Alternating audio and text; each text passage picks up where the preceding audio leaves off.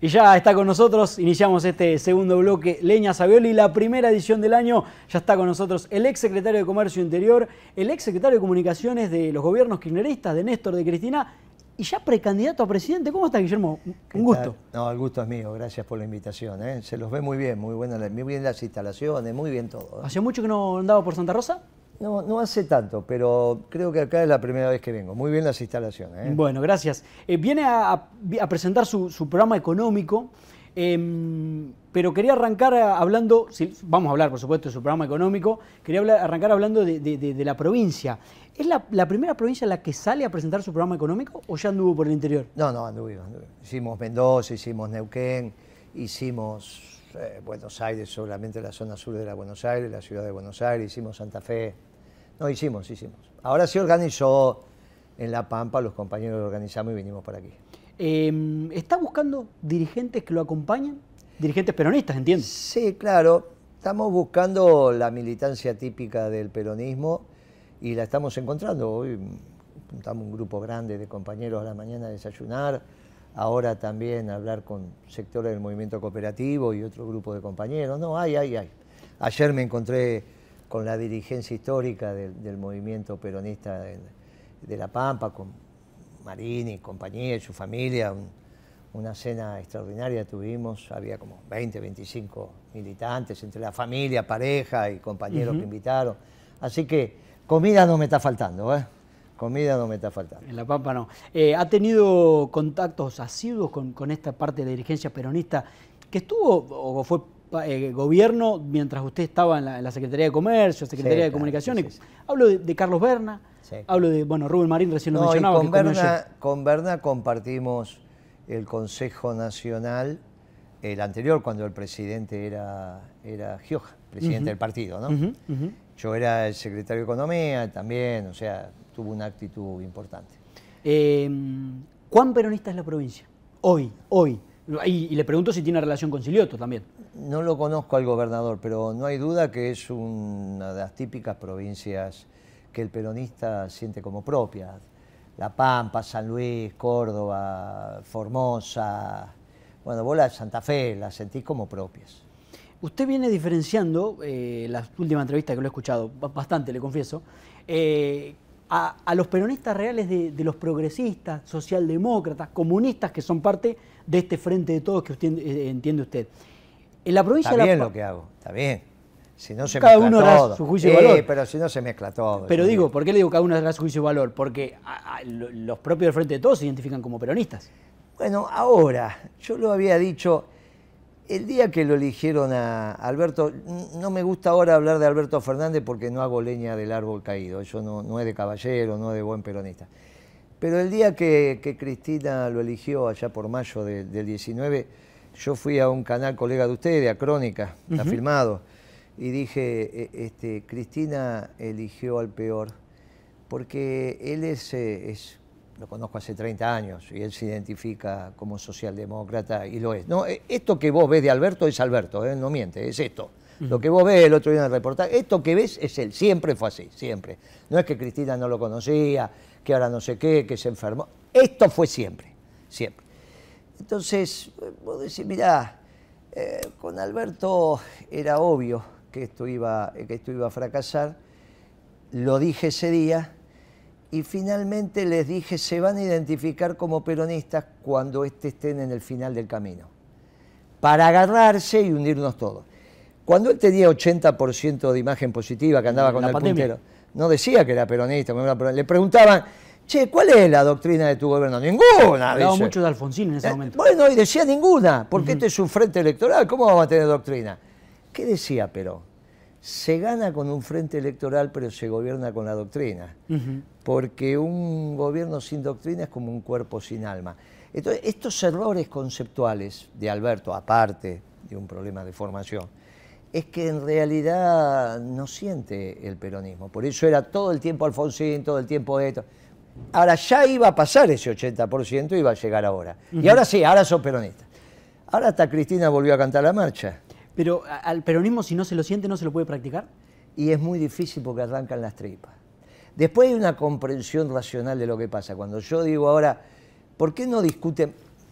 El único que te presenta un plan económico hoy somos nosotros los peronistas, hecho por un equipo de economistas peronistas. Vos lo llamás a Emilé y decís, che, mandame tu plan. Che, eh, eh, Melconian hace cinco meses que vení boqueando que vas a hacer un plan económico. ¿Dónde está? ¿Redrado no, lo tiene? ¿Redrado? No, si ahora trabaja. Y si ahora trabaja con él. Pero eso tiene que lo tiene. No, pero si trabaja con. Con la reta, sí, sí, sí. Por eso, y, pero él no es el economista de la reta. El economista de la reta Sí, sí, no, él, está en, una secretaría nueva que le armaron, pero él dice que viene con un plan económico que seguramente se respaldará una yo candidatura. el reportaje que le hicieron en un medio el otro día importante, un domingo, no habló de nada de un plan económico. Dijo que tenía que hacer unas leyes, que en los primeros ¿Sí? No, pero eso no es un plan económico. Uh -huh. medida que va a hacer unas leyes, te lo dice un abogado. Él dice que el primer paso por ahí. Bueno, está bien, pero no dijo el plan económico. Vos ahí no tenés una guía de, conducta en términos macroeconómicos, no está diciendo ninguna. No hay, una cosa es balbucear algunas ideas, otra cosa es escribir cincuenta y pico de páginas donde el empresario, el dirigente sindical, el que tiene que tomar decisiones, sabe cuál va a ser la ruta. Le prometo que, vamos a repasar algo del plan económico suyo. Pero, ¿por qué nadie tiene un plan económico? ¿Por qué nadie se anima? Bueno, algunos porque las verdades que tienen que decir son inconfesables. Otros las confiesan pero saben que no van a estar en el Ministerio de Economía, como por ejemplo Esper. Viene acá y te dice, hay que echar 3 millones de empleados públicos. Mira qué divertido. Claro. lo escucha, así lo escuche Patricia Burdi. ¿Cómo sigue? Que Patricia Burdi se imagina 3 millones de tipos desocupados de un día para otro. ¿Qué hace con eso? Uh la cancha de Boca, la de River, toda Plaza de Mayo, llenas todo. Es ridículo. ¿Cómo te vas a, vos pensás que vas a poder gobernar con 3 millones de desocupados de un día para otro? Bueno, eso se dice. Y los otros tienen verdad. ¿Qué, qué le pasa a Melconian? Y él tiene una hoja, un camino, pero no lo quiere decir.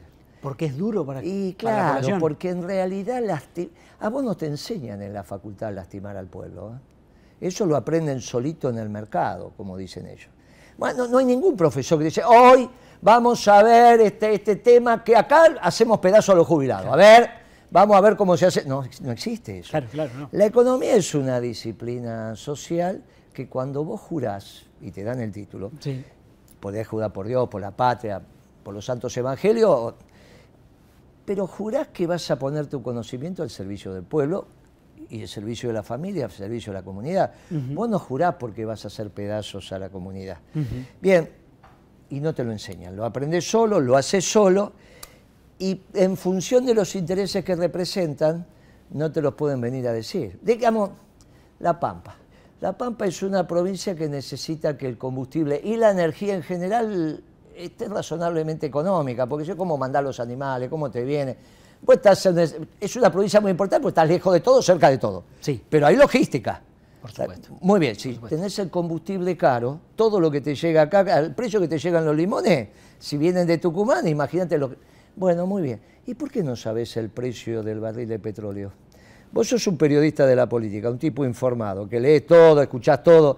¿Por qué IPF, que el 51% de las acciones de Alberto Fernández, después de Lega, pero es del Poder Ejecutivo que es unipersonal, no agarra el mismo puntero que agarraba cuando estábamos en pandemia y explica cómo se hace el costo del barril de petróleo, con exploración y explotación? Hoy uno busca y no encuentra. No lo el precio. No lo encontrás. Encontré el precio de venta. Sí, sí, sí, no, el costo. El costo. El costo. Pasa con la generadora hidroeléctrica eh, también. Claro, cuando yo lo calculé, lo calculé con los datos de Bulgeroni, que acá está, está cerca. ¿Usted en su gestión? Sí, sí. Bien. Y entonces me daba 35 dólares. Yo creo que ahora hasta debe ser más barato, en términos de costo, exploración y explotación. Me pueden decir, bueno, ¿dónde hiciste la exploración? La hice en el offshore, lo que ahora van a empezar. ¿Está bien? O sea, para mí los convencionales y en el offshore ahí hay mucho y ahí habría que haber hecho el plan de negocio. Pero bueno, decidieron hacer el llega, bueno, es una historia. Todo hay que hacerlo. Sí. Yo te cuento con qué hice el precio. Lo hice con el convencional en el continente y con el convencional de offshore. Me daba 35 dólares. Vos cuando vendés a 50 dólares el barril en, en, tonelada equivalente de petróleo, te alcanza y te sobra para que todo, para que vos pagues 60 centavos de dólar el litro de gasoil. ¿Y por qué te lo están cobrando lo que te lo cobran? Ahora, cuando te cobran lo que te cobran, la Pampa entra el problema. ¿Qué tenés que venir a explicar vos a la Pampa para ustedes? Mirá, si la Pampa es toda logística, para ir y para venir, porque tu producción también tiene que... por supuesto. Bueno, vas a tener el gasoil a 60 centavos y ahí florece todo. Después no, te puedo, no se puede resolver los temas, eso ya son los profesionales de la Pampa. Pero yo te digo, vos, mira, en el próximo gobierno peronista volvemos a tener el litro de gasoil al precio que corresponde. Y ahí los negocios se hacen rentables. Porque también la electricidad... Pero ¿dónde se está yendo entonces? A ver, si no nos están contando dónde... Y esos muchachos tienen otros intereses. Son, son el capitalismo de los banqueros y algunos intereses especiales. Siempre se la pasan hablando de lo que les sirve a los bancos o a los muchachos de energía. Pero esto no empezó ahora. El viceministro de Kisilov, ese muchacho que era Álvarez... No, Álvarez Agis. Álvarez Agis, y venía de trabajar en las empresas energéticas, en Pampa Energía y en... Eh, y ahora presentó algunas ideas económicas, pero dijo, sí, hay que aumentar la energía, que la tasa de interés está alta. Siguen trabajando para sus clientes. En cambio, los economistas del peronismo, eh, los doctrinarios, trabajamos por el interés nacional y los intereses populares. Eh, por eso algunos... Ahí quiero hacerle un punto, Guillermo, porque se metió en un tema, usted sabe, eh, muy sensible para, para gran parte de la comunidad esta pampeana. me la puedo llevar después, Por supuesto, de, ah. de, esta cooperativa, y de ella quería hablar, porque esta cooperativa es una de las distribuidoras de energía, como hay muchas cooperativas en la provincia y en el país. Eh, y se está por vencer la concesión de varias de las empresas de, las que tienen la, la, concesión de las hidroeléctricas a nivel nacional, en 2026, alguna en 2030. Eh, usted, en su plan económico, ¿eso lo habla? ¿Qué idea tendría para una generadora eléctrica? ¿Que vuelva a ser parte del Estado? ¿Volver a licitarle, que se lo lleve un privado? No, pero es muy sencillo. Vos sabés que pensar que la gestión si es privada o es estatal, y dentro de si es privada, porque esta cooperativa es privada, ¿eh? no es estatal. ¿En qué sentido lo dice? ¿Cómo en qué sentido? Es una empresa cooperativa. Es que, entiendo. O sea, usted dice no, no depende de, la plata del Estado. No, es, no, hace parte, de la no hace parte del sector estatal. Entiendo, sí, sí, perfecto. Lo que pasa es que el sector privado podés tener empresas de lucro y empresas que no son de lucro. O empresas solidarias como las obras sociales. Claramente. Bueno, pero esto es sector privado. Sí, sí, sí, entiendo por qué, lo, ¿Por qué una cooperativa no va a poder tener el chocón? ¿Eh? Ahora, cuando vos tengas una cooperativa el Chocón o tengo una empresa de lucro el Chocón, igual tenés que hacer costos.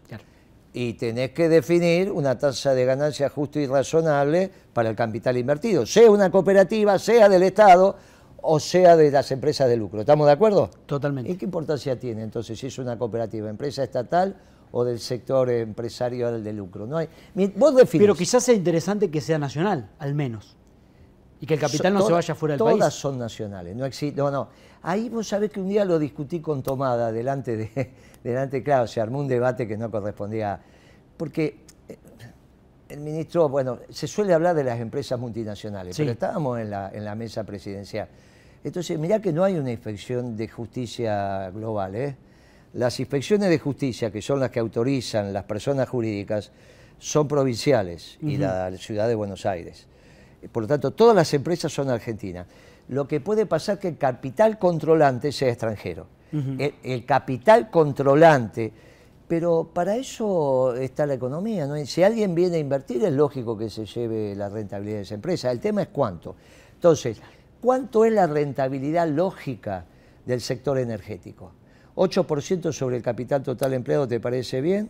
En general es lo que pasa en el mundo. Del capital total empleado, esto es capital propio y capital prestado por el mercado en términos de deuda, capital comercial o financiero, 8%, sobre todo ese capital, un 8%. Obviamente que sobre el capital que te prestaron, después tenés que honrar los compromisos de la deuda, porque tenés la tasa de interés, por eso tiene que ser un interés bajito. Sobre el capital propio, el 8% está más que razonable. Si vos haces costos, y el 8% sobre el capital total empleable de, hasta que la electrón llega a tu casa, desde que sale del chocón hasta que llega a tu casa, me es indistinto. Lo que no se lo voy a dar es a Kisilov. ¿eh? Claro, no, porque ahí sí tenés un lío. Estos chicos que están, muchos de los funcionarios jamás manejaron un negocio. Pero me quería volver un cachito, porque usted dice lo mismo una empresa privada, que se lo lleve afuera. Sí, tranquilo. No, afuera no, afuera no se tiene que llevar a nadie si vos No, digo, una empresa privada que tenga capitales multinacionales, que sea puramente nacida y criada acá. Una cooperativa no tiene, el, no va en busca de ese lucro. Esa es la diferencia por ahí. Ahí hay otra historia. Las cooperativas sí. no son empresas de lucro, por eso no pagan impuesto a la ganancia. Pero no pagan impuesto a la ganancia porque no son de lucro. Pero eso está muy bien, pero no dejan de ser sector privado. No, o sea, vos tenés en eso. sector público, sector privado y dentro del sector... Yo, por ejemplo, diría, ¿quién tiene que ser el dueño del 51% de las acciones de IPF? ¿Vos decís Alberto Fernández? O sea que mañana vuelve a ganar Patricia Burdo y lo llamás a Aranguren de vuelta para que haga el plan de negocio de IPF, una droga Rafal. Se lo dije yo en su momento. ¿eh? ¿Por qué el Estado va a tener el 51% de las acciones? Si el Estado tiene el 51% de las acciones, a partir de ahí tiene que ganar siempre las elecciones. Y ahí vas al partido único, porque después te pasa lo que pasó con Macri y le terminás dando IPF a los ingleses, porque Aranguren era un pro-británico, trabajó veintipico de años en Shell. Entonces, ¿qué sentido tiene? Ahora, ¿y por qué no se la damos al movimiento obrero organizado y a los empresarios? El confederal de la CGT, no estoy hablando de los trabajadores petroleros. Mirá qué interesante lo que decía Perón. ¿Quién defiende los intereses permanentes de la patria? Los trabajadores, decía Perón, porque estos tienen la camiseta siempre puesta porque no tienen otra cosa. Vos viste una, vos te diste cuenta en el festejo, en el festejo de la selección, que fue un festejo extraordinario del mundial. Los ricos festejaron, no hay ninguna duda, pero los pobres también. ¿Quiénes estaban más contentos? Con la mano en el corazón eran los pobres, estaban muchísimo más contentos, porque es lo único que tenían. Lo mm. único que tienen es la patria. Los ricos también tienen la patria, pero tienen, tienen un avión, tienen la ladera llena. Está bien que lo tengan, no estoy criticando. Sí, sí, lo entiendo. Pero el pobre de toda pobreza, lo único que tiene es la patria. Por eso la defienden tanto. Y los trabajadores organizados siempre van a defender los intereses de la patria. Nunca están pensando me voy a Suiza. Está, claro, está claro. Eh, me fue un poco de tema con, el tema de, que me imagino que también es parte de su programa económico, por eso lo metí, porque el tema general de eléctrica va, va, va, a apuntar a eso. Si una pregunta más larga, tomo otro sorbo. Tome eh, sorbo tranquilo, porque usted está de visita en la, provincia de La Pampa, me decía recién en el inicio que anduvo de gira por otras provincias presentando su programa económico. Eh, también imagino buscando aliados, esto yo le preguntaba, estuvo comiendo con, Rubén Marín, el ex gobernador. Cocinan bien ahí, che, ¿eh? ¿Cómo? ¿Cocinan bien? no, he tenido la, suerte. Bueno, eh, mencionó el otro día en una entrevista a, Pichetto, al ex senador Pichetto, ex candidato a vicepresidente de Macri. Eh, me sorprendió un poco, ahora le voy a, preguntar por qué. Pero ¿qué otra figura o qué otro gobernador tiene cercano para integrar su partido? Bueno, una cosa es que integren el partido, otra cosa es que hagamos... ¿Qué te cerca? Que, ha habido una charla, por lo menos. Yo soy, yo soy candidato a presidente por el movimiento peronista. Sí. Pero van a aparecer otros. Y a mí me seduce que aparezca Pichetto, que aparezca Urtubey, que aparezca Schiaretti, que aparezca Rodríguez A. Hay que ver Scioli. Él dijo que va a ser candidato del actual presidente, pero bueno, hay que ver cómo... ¿Scioli no es un socialdemócrata? No, no, Scioli no, no es socialdemócrata, no, no. Entonces, hizo una gestión peronista, fue un hombre de la causa, igual que Pichetto, igual que todos los que este nombre. Eh, Alberto siempre reconoció que era socialdemócrata, eh, siempre, hace 30 años que viene diciendo que es socialdemócrata. No, no miente, yo lo que te dije al principio que no miente. Eh, de, todos esos candidatos a presidente nos vamos a poner de acuerdo. si no nos pondremos de acuerdo habrá unas pasos, pero yo creo que nos vamos a poner de acuerdo, porque las diferencias son menores. obviamente de ahí surgirá un candidato que yo espero, y por eso digo, convoco al milagro del pueblo argentino, que el próximo, el próximo presidente en diciembre sea, sea peronista.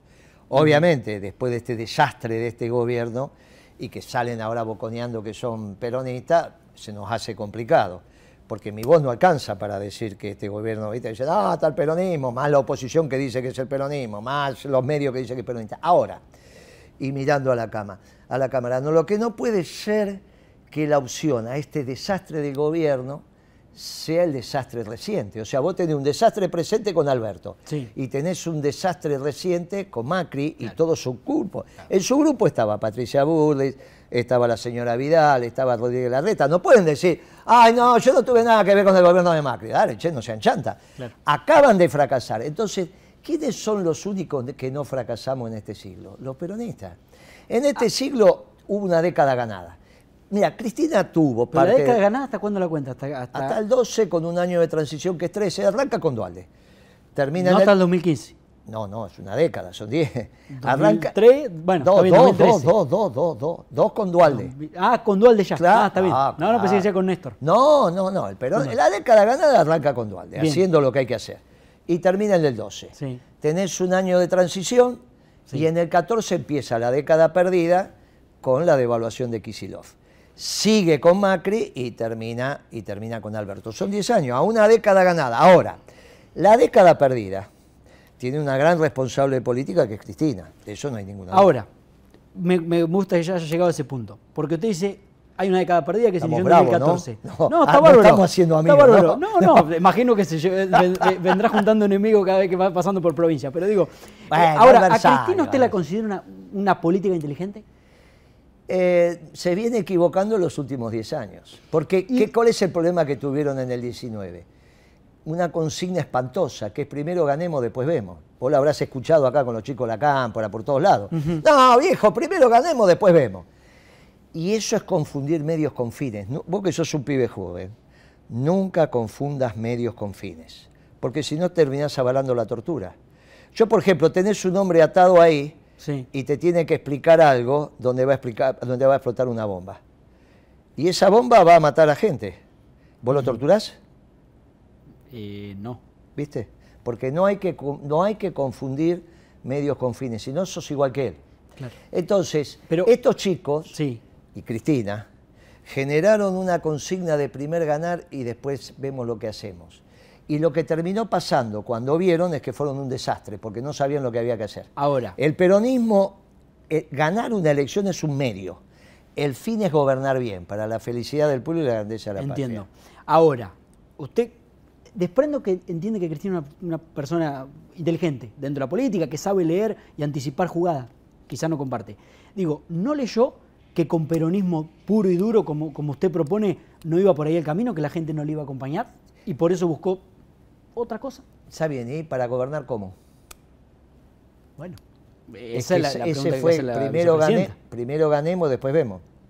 Si vos no gobernás con la doctrina peronista, Pero ¿qué hubiera pasado si Cristina jugaba al peronismo puro y duro en las elecciones de 2019? y ganabas, como vos podés ganar ¿Usted está ahora. seguro que y ganamos? como no ganamos con Dualde y con Kirchner. ¿O ese qué gobierno era? ¿Un gobierno de flojito? Pero no necesitaba los votos de la socialdemocracia, como usted lo llama, de, de, de, No, Massa, de Alberto. Ellos votaron a Carrió. No, Alberto así aparte no conducía. Vos podés hacer un frente electoral. Sí. Yo te- me estás hablando de No. gobernar o de ganar la elección, porque no es lo mismo.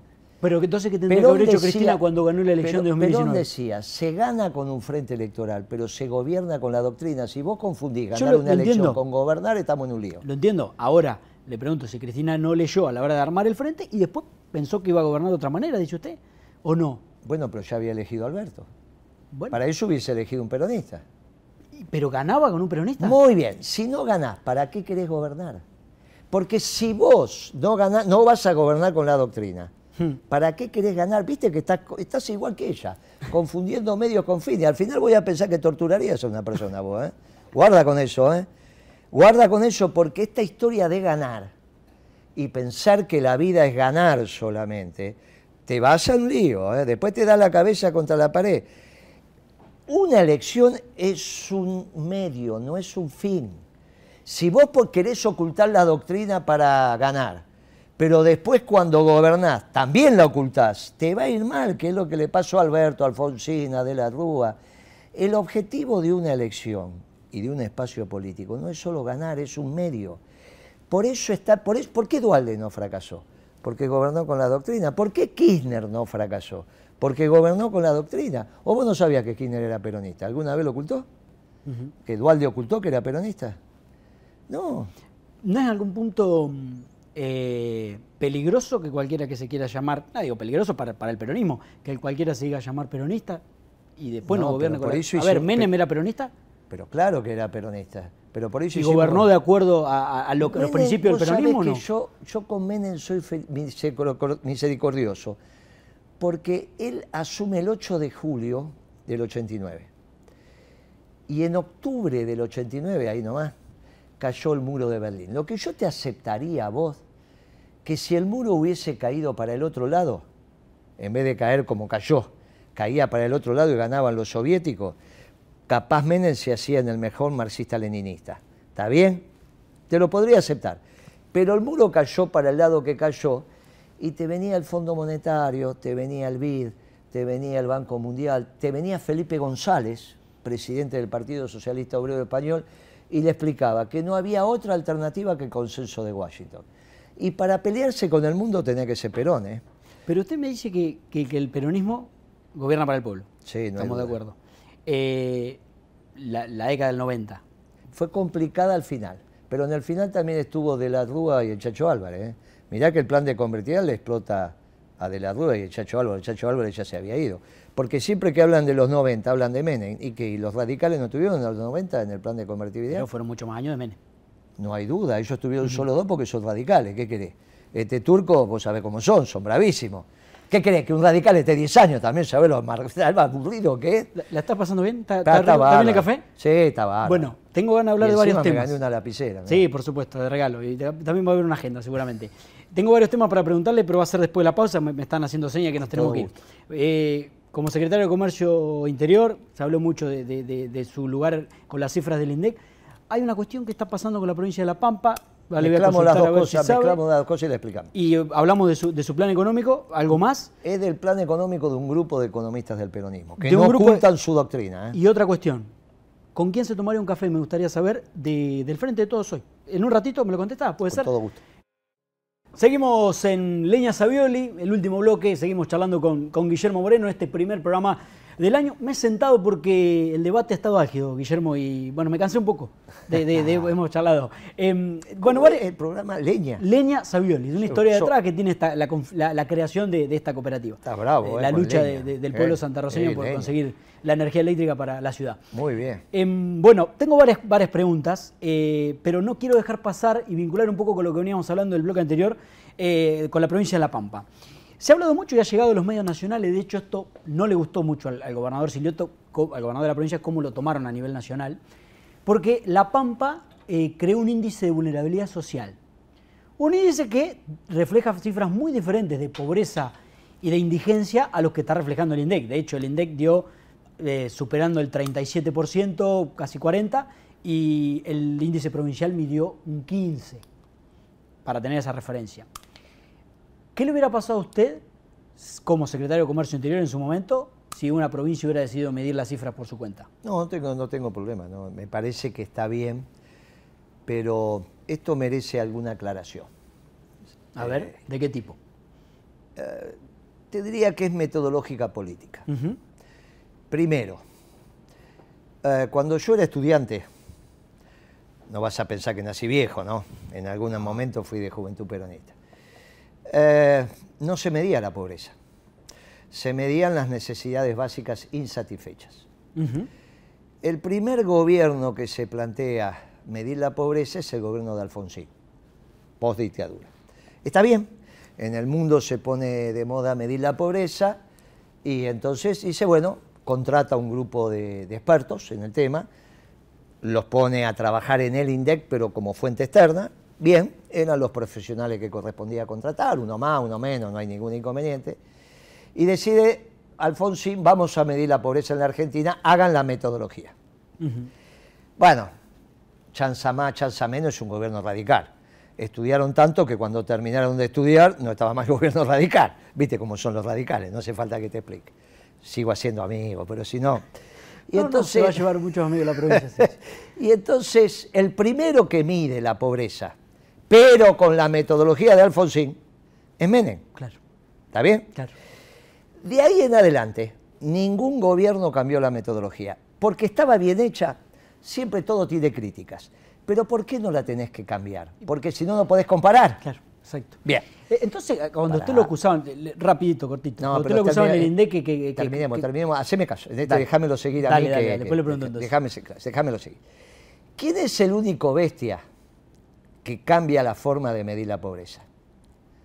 Hay uno solo. Era Macri. ¿Por qué la tiene que cambiar? Y con todo el respeto se lo digo bestia, ¿eh? porque ahora es expresidente y merece mi respeto y lo digo de verdad. Pero en ese momento era el presidente. Nadie le explicó que si cambiaba la metodología, cómo empalmaba las cifras. Claro, Bien. siempre cosas diferentes. Ahora, ellos se habían pasado diciendo que la pobreza era del 30% en el gobierno que se iba. ¿Está bien? Sí, sí, Entonces, sí. tenían que construir que el INDEC le diera que el gobierno anterior dejó 30% de pobres. Hicieron, viste que cerraron el INDEC durante tanto tiempo para estudiar todas las mentiras, bla, bla, bla. Cuando lo abrieron, que levantaron la persiana, mandaron el índice de pobreza que le daba 30, 32. Bien.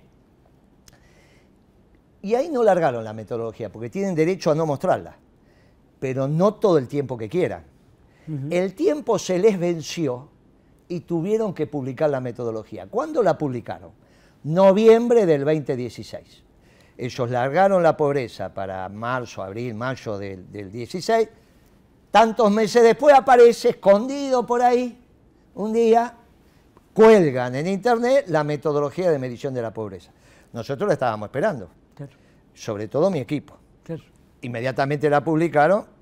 ¿Qué te cuenta? La metodología del INDEC de Macri, ¿eh? Sí, sí, sí, sí, sí. Que como medía la pobreza Alfonsín, te daba un número. Si vos la medís con la metodología de Macri, son 14 puntos porcentuales más. O sea, que el 39 que hoy te cuenta el INDEC con la medición de Macri, pasa a ser el 25 con la medición de Alfonsín, que es la que seguimos todos los gobiernos. Sí. 14 con la misma población. ¿Cuál es la diferencia? La rigurosidad de la canasta. Si yo te digo, vos si no te comes un salame picado fino, un chorizo picado fino, una vez por mes, sos pobre, suponete una.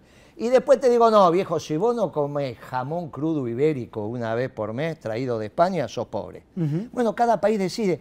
¿Viste cuando Aníbal Fernández tuvo ese gef que dijo, eh, si la pobreza acá es más baja que en Alemania? Sí. no es que estaba mal la frase en sí, estaba mal que él no explicó que en Alemania la pobreza se mide con la distancia que tenés al ingreso medio de la población. Entonces, todos los que están debajo del ingreso medio de la población, en una distancia determinada, son pobres. Ahora, esos pobres alemanes vienen a la Argentina y son ricos. ¿Entendés? Porque la pobreza se mide con el estándar del propio país. Por eso Paraguay tiene menos pobre que la Argentina. Porque no hay una medición homogénea en todo el mundo de la pobreza. Cada país decide cómo mide la pobreza. Ahora, pero dentro de cada país, cada provincia va a decidir su, su Muy cifra. bien. ¿Qué le pasa a La Pampa? Le pasa a La Pampa que eso no expresa la realidad, lo que ellos midieron.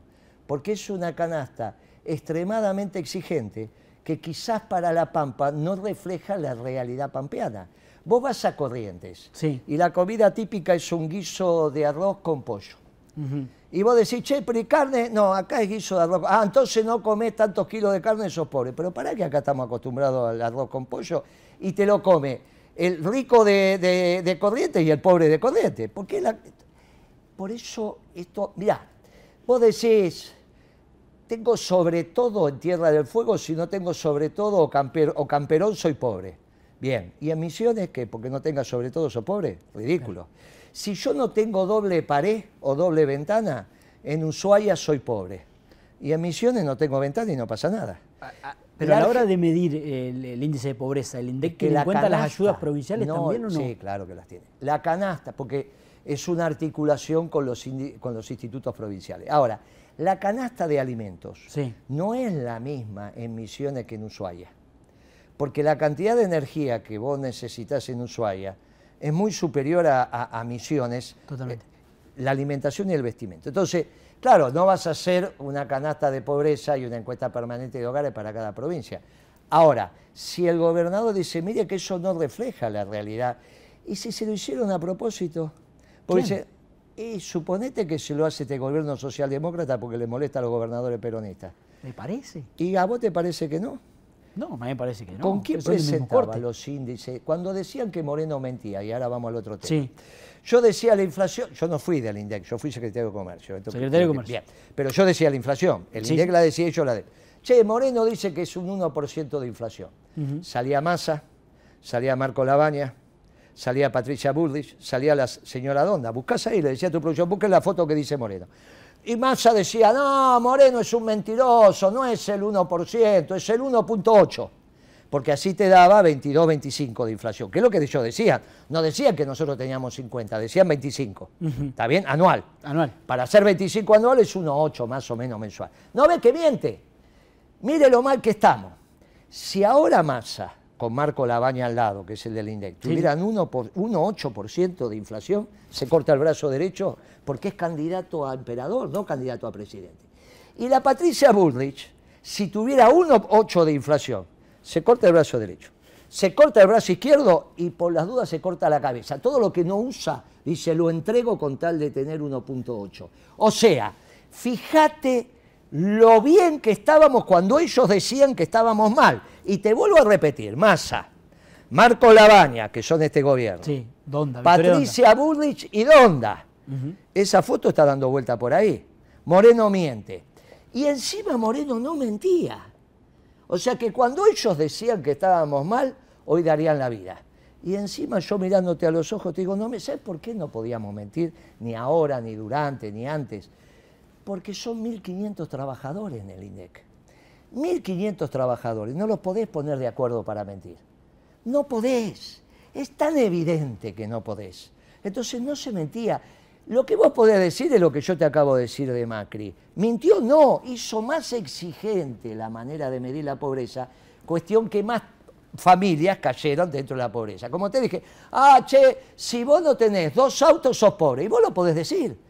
Vos podés decir, mire, aquella familia en Estados Unidos que no tiene dos autos para Estados Unidos son pobres. Vos te quedás mirando así estos tipos están locos. En Paraguay es pobre el que no come durante dos días, no el que come una comida todos los Si vos comés una comida todos los días, ya está. Ahora, Guillermo, a la gente que lo, está escuchando del otro lado, que mira las dos cifras y que dice, ¿a quién le hago caso? ¿Al gobierno nacional que la semana me tira esta cifra o al gobierno provincial? no hay duda, siempre hacerle caso al peronismo.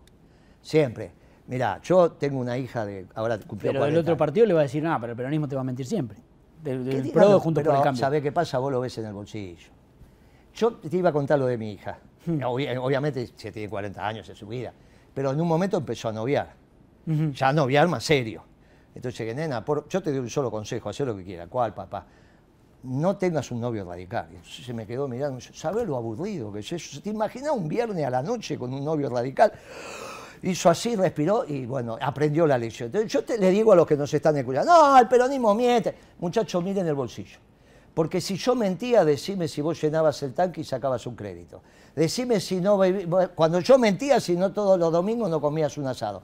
Si cuando el abuelo decía, vamos a festejar el Día del Padre, vengan a casa.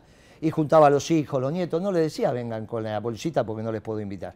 Hoy los abuelos no festejan el Día del Padre porque le da vergüenza decir, muchachos, no puedo pagar un asado para 15. ¿eh? Porque cualquier abuelo cuando viene con los hijos, la, novia, la madre, los chicos son 15. ¿Y cuánto sale un asado para 15?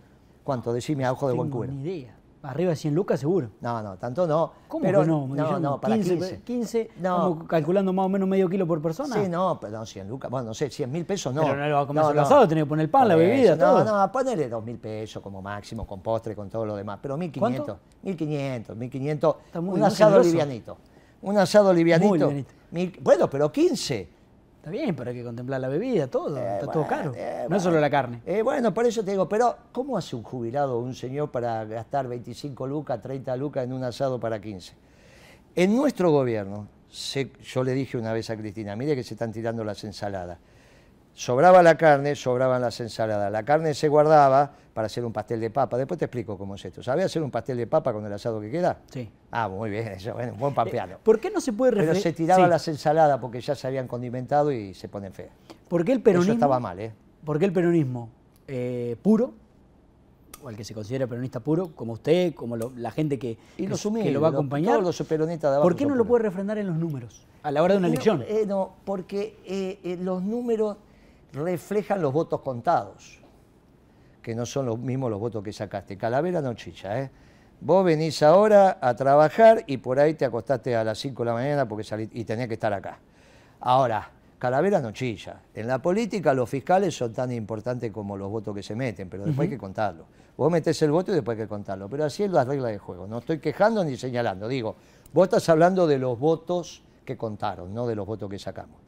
Obviamente en la provincia de Buenos Aires necesitas 35.000 fiscales sentaditos todo el día en la mesa, con lo cual no todos se te quedan, por lo menos necesitas 50.000 fiscales de mesa para el relevo, voy al baño, más los fiscales generales. Hay que tener ese aparato. Ese aparato solo lo tienen los radicales y, el movimiento peronista. Ahora, en este caso, en el año, en el año 19, bueno, no nos presentamos, no llegamos a tener los fiscales en el año 17, esa es la realidad. Ahora, em, ¿con qué tengo, quiero preguntarle por el programa económico, sobre todo la, pata de la inflación, ¿cómo hacemos para solucionar este flagelo que, tiene Argentina? Pero antes, ¿con quién del Frente de Todos tiene diálogo hoy? Diálogo tengo con, Aníbal? No, tengo con muchos porque nos conocemos, nos conocemos de la vida. Sí. No es que diálogo tenés para hablar seriamente de política con ninguno. Con ninguno. Con ninguno, no, no. Diálogo tenés. ¿Qué voy a hablar con Aníbal? Eh, ¿Qué, qué me va a decir? Que el gobierno de Alberto Fernández es extraordinario y yo qué le voy a decir a Aníbal. ¿Pero Aníbal no lo considera un peronista? Sí, él es peronista, pero está diciendo que el gobierno de Alberto es extraordinario. Eh, Aníbal lo conozco, está bárbaro, es un buen funcionario, vos lo vas a tener en tu gobierno, pero vos no vas a decir, vas a pensar que cuando Aníbal dice el, el gobierno de Alberto Fernández es extraordinario, entonces en el gobierno con Kirchner se quedó sin adjetivo, cuando estuvo en el gobierno con Dualde se quedó sin adjetivo. Eh, No, no tiene, es ridículo. Eh, Pero bueno, yo lo entiendo, lo entiendo. Sí. Ahora, eh, ¿qué Ah, quiere que le diga? ¿con ¿Y con Cristina? Sí. ¿Se tomaría un café? Y no tenemos mucho. Yo creo que ella. ¿Cuánto hace que no habla con ella? Uy, desde. ¿Te acuerdas que me entraron en la oficina una vez que me la rompió? Bueno, ese día llamó y creo que no hablé más. ¿La- ¿No, la llamó cuando fue lo del atentado o no? Eh, no, saqué un, un comunicado público. Personalmente no, no, saqué un comunicado público de repudio, sobre todo diciendo que esperó que fueran unos, unos loquitos sueltos. Porque si no eran unos loquitos sueltos, entonces teníamos que tomar decisiones de otro estilo. Por las dudas, se está por, por suerte, se está confirmando que son unos loquitos sueltos. No, vos imaginate, nosotros somos poquitos, pero somos miles. Imagínate que a alguno se le ocurra que ahora en adelante tienen que salir a matar gente. ¿Y vos qué decisión tomás? Si te enterás que unos loquitos sueltos empezaron a matar gente. Por eso son decisiones muy complicadas. Por suerte no la tenés que tomar ni vos ni yo. Pero ese discurso está creciendo igual. ¿Cuál? El de los libertarios. ¿Cuál, el cuál, arma- cuál? El discurso de armar a la población. No, ese es otro discurso. Ese de armar a la población, ese es un discurso que hay que tomarlo con mucha entereza, mucha... Hay, hay que ser prudente con ese discurso, no hay que tirarlo así a la Bartola. ¿No le da miedo las, las ideas libertarias? Lo que miren en una encuesta. Milei, decís vos. Sí, no, su partido. Milei le hace bien a la política, movió el ¿Le árbol. hace bien? Sí, movió el árbol. Todo lo que mueva el árbol siempre es bueno. Viste que venís achanchado, cambiás de técnico y los jugadores corren todo más. Sí. Cada, ¿viste? Cada Sí. tanto tenés que mover el árbol. Ahora, en economía él es un adolescente, está en la edad del pavo. Este está, está en la edad del pavo, está en la parte, está en la parte que recién está empezando. Todavía es un economista joven, no es que es joven él, ¿eh? No, él no. es un hombre grande. Como economista. Él él estudió, claro, él estudió de grande, está bien. Eh, eh, vos cuando, cuando decís, che, ¿de qué trabaja un economista? Que es, viste, no es fácil explicar. Entonces, cuando vos entras en la facultad te empiezan a formatear la cabeza como economista. Y entonces te enseñan algunas cosas para que vos empieces a pensar como economista. Pero después te explican que eso, ojo, que no tiene nada que ver con la realidad. Sí, sí. ¿Está bien? Bueno, a mi ley todavía le falta eso un poquito. Em, Viste que en la edad del pavo los pibes piensan que lo que ellos viven es la realidad. Sí, sí, sí, Después sí, se dan entiendo. cuenta que la vida crece. Cuando en 2021 pierde el- las elecciones el gobierno del Frente de Todos. No te enamoraste nunca perdidamente y dijiste, che, pero vamos, no. ¿Y de qué vamos a vivir? No importa. De lo que sea. Pan y. Y después cuando tenés 25 ya no. No, no entiendo. Uno empieza a entender cómo es Claro, la vida, bueno, ¿no? ya que dejaste de estar paviando. No, pero le, le pregunto, en 2021, cuando pierde la elección el Frente de Todos, elección de medio término, que llaman a varios exfuncionarios del gobierno de Cristina, a Mansur, a Julián Domínguez, bueno, a Aníbal, ¿lo llamaron? No, no, porque yo, yo ya dije que este era un gobierno socialdemócrata que iba a O fracasar. sea, si lo hubieran llamado, de hecho, no, gracias. no ni de tengo- es que no, es que, ¿sabés qué pasa? No hay una concepción peronista. Nadie, nadie del gobierno tiene No, pero peronista. vamos de vuelta. El Poder Ejecutivo es unipersonal y hay tres lugares claves. O sea, ¿usted no cree que Cristina Hay maneja hay- todo? No, no, Cristina es la responsable política. En la gestión diaria. En la gestión, no. No, no, es, es la, es la gran responsable política de la década perdida. Porque también es responsable del gobierno de Macri por no haber ayudado lo suficiente a que ganara Scioli. Pero es otro. de- lo dijo Álvarez Agís, no lo dije yo. ¿eh? Álvarez Agís, viceministro de Economía, lo dijo. Yo lo que te digo a vos es: ¿dónde se expresa el peronismo en- en términos de un gobierno nacional? En la economía no hay duda en las relaciones internacionales, que vos te insertes bien con la... Y obviamente hoy en el tema seguridad. En el tema seguridad se resuelve poniendo el cuerpo. Cuando yo digo te termino el Paco en 15 días, y me sobran días. Y digo, ¿y de cómo terminas el Paco en 15 días? Y voy a Nordelta. No sé si, vos, si los pampeanos saben qué es Nordelta. Viví muchos años en Buenos Aires yo, pero Bueno, sí. ¿qué sí. es Nordelta entonces? Eh, la, la zona norte de la- del conurbano bonaerense. el country más el country importante. más importante. Más Sí, sí, sí. importante. Viven los... Sí. Y Las viven los... zonas mu- más adineradas del país. Y, y ahí tenés que ir a terminar con el Paco. ¿Está bien? No vas No a a... Rosario. No, ahí era, ahí era el que llega. Mira, si vos tenés que solucionar el tema de la leche en la. Argentina, ¿con quién hablas? Con los dueños de las empresas más grandes. Bueno, ¿quiénes son? La Serenísima. Muy bien, ese, eh, eh, eh, muy bien, eso es Arcor. Arcor, ¿Está bien? sí. ¿Está bien? Pagani. Y con Sancor, que es una cooperativa. Entre los dos, trabajando a full, eran 4 millones de litros de procesamiento diario, son 8 millones. Después tenés otras más, pero vos arrancás con esos dos. Porque vos tenés que arrancar con los que te hacen el mercado y donde están los peces gordos. Bueno, Nordelta para el Paco. ¿Cuánto me tardo de llegar a, Nordelta? Desde Buenos Aires, ¿dónde esté? La, Unos minutos. Media hora. Sí. Me sobran 15 días. Ahora, después me viene un problema muy serio, ¿eh? que es el síndrome de abstinencia. Y ese sí ya no lo puede resolver el presidente, lo tiene que resolver la comunidad. Porque en Buenos Aires y Gran Buenos Aires tenés 250.000 pibes, pibas y hombres y mujeres, que en una semana que vos terminaste con el Paco empiezan con síndrome de abstinencia. Pero es un tema que lo hablamos en otro programa. Sí, bueno, sí, muy sí, bien. Tema de seguridad se resuelve, el presidente tiene que poner el cuerpo. Si no pone el cuerpo, esto no se resuelve. Porque si hay un juez que no va a ver, llamas al presidente de la corte y le decís, che, ese juez me dijeron que tiene dos piletas en la casa, una de aire tibia, agua tibia y otra agua. Eh, ¿De, dónde sacó la plata? ¿Vale? Tocas el timbre y decís, che, viejo, no, lo heredé este de mi suegra de mi primer matrimonio y este de mi suegra de mi segundo matrimonio. Bueno, no te vas a volver a separar, ¿no? No sea cuestión que venga y tenés otra pileta. El tipo entiende todo. Pero así, así también eh, el tema de inflación, o sea, el tema, bueno, muy bien. Porque digo, te dije el tema seguridad. Sí. El tema de relaciones internacionales, vos tenés que tener muy claro, viste, si vos tenés que recuperar las Malvinas de hmm. manera pacífica si no crece el país. Los ingleses no son americanos. Bueno, por lo tanto es América para los americanos, sin pensar que son los norteamericanos. América para los americanos. Los que no son americanos, anda para tu lugar. Bueno, es fácil, no es con los chinos, no es con esto. Es, lo que dijo Perón. América para los americanos, no solo Perón lo dijo eso, ¿no? Desde ya es la doctrina Monroe. Pero vos decís, está bien, porque nosotros tenemos que recuperar las Malvinas y si no se van a quedar con nuestra porción de la Antártida. Y eso está mal. Entonces, y en economía. Sí, vamos a la inflación porque me hacen señas atrás cámara que se nos está terminando el tiempo. Bueno, pero vos me dijiste que teníamos que ser peronistas y yo te lo tengo que explicar, si no estamos en un lío. Hablemos de inflación. Porque te das cuenta que este gobierno no es peronista. Con estos dos temas que te estoy diciendo. Y tercero, sí. ¿cómo resolves el tema de la inflación? Primero con una buena administración. ¿Qué significa? Gastar menos de lo que recaudás. ¿Qué significa también venderle al mundo más de lo que compras? Lo hicimos, lo hicimos. ¿Cuándo? En este siglo fuimos los únicos que no fracasamos. Después siempre vas a tener a alguien que se desordena. Para eso está el secretario de Comercio. Vos tenés la, ruta 3, la ruta 5 bien, bien prolijita, bien hecha, todo bien. Bueno, suponete, te estoy diciendo que no, que ahora está, ah, que la tenés bien. Está bien. Y te viene un buey corneta, ¿sabés lo que es un buey corneta, no? Bueno, más o menos. El otro día un periodista, pero era joven como vos, un buey corneta, ¿qué es eso? no importa. Te viene uno por la banquina. Y ahí está el pueblo y dice, loco, tenés la ruta bien, ¿por qué venís por la banquina? Bueno, siempre puede haber alguno que no entienda y quiere ir por la banquina. Pero para eso está el secretario de Comercio. Ahora, si todos van por la banquina, es porque la ruta está mal. Entonces, primero tenés que ordenar la economía como lo hicimos. Y después tenés que hacer un acuerdo general de precios, tarifa, lo que hace siempre el peronismo. Miren, muchachos. No precios, cuidado. Eso es una estupidez. vos te ocupás de todos los precios o no te ocupás de ninguno. ¿Cómo vas a no tener... precio justo, no dólar soja, dólar agro. Pero ¿cómo vas a tener el paquete de fideo barato si no te ocupás del packaging? Si no te ocupás de la logística. Si vos tenés el combustible caro, la leche nunca puede estar barata. Porque la leche es todo logística. La empresa más importante de logística de la Argentina es la Serenísima que te entrega, ¿entendés? Tiene una excusa, que se, pero es entonces vos para tener la leche barata, ¿qué es lo que te dije al principio? Tenés que tener la energía barata. Y lo otro que tenés que hacer, en la zona núcleo de la Pampa Húmeda, que no es la Pampa, la zona núcleo, allá arriba, en el norte de la provincia de Buenos Aires, una ley de arrendamiento, porque tenés que pagar, la, la, deuda hay que pagarla. Ahora, yo le estoy pidiendo a la sociedad rural argentina, los, los socios de la sociedad rural argentina, no la de la Pampa, la de Florida, son los muchachos de la zona núcleo, vamos a ponernos de acuerdo.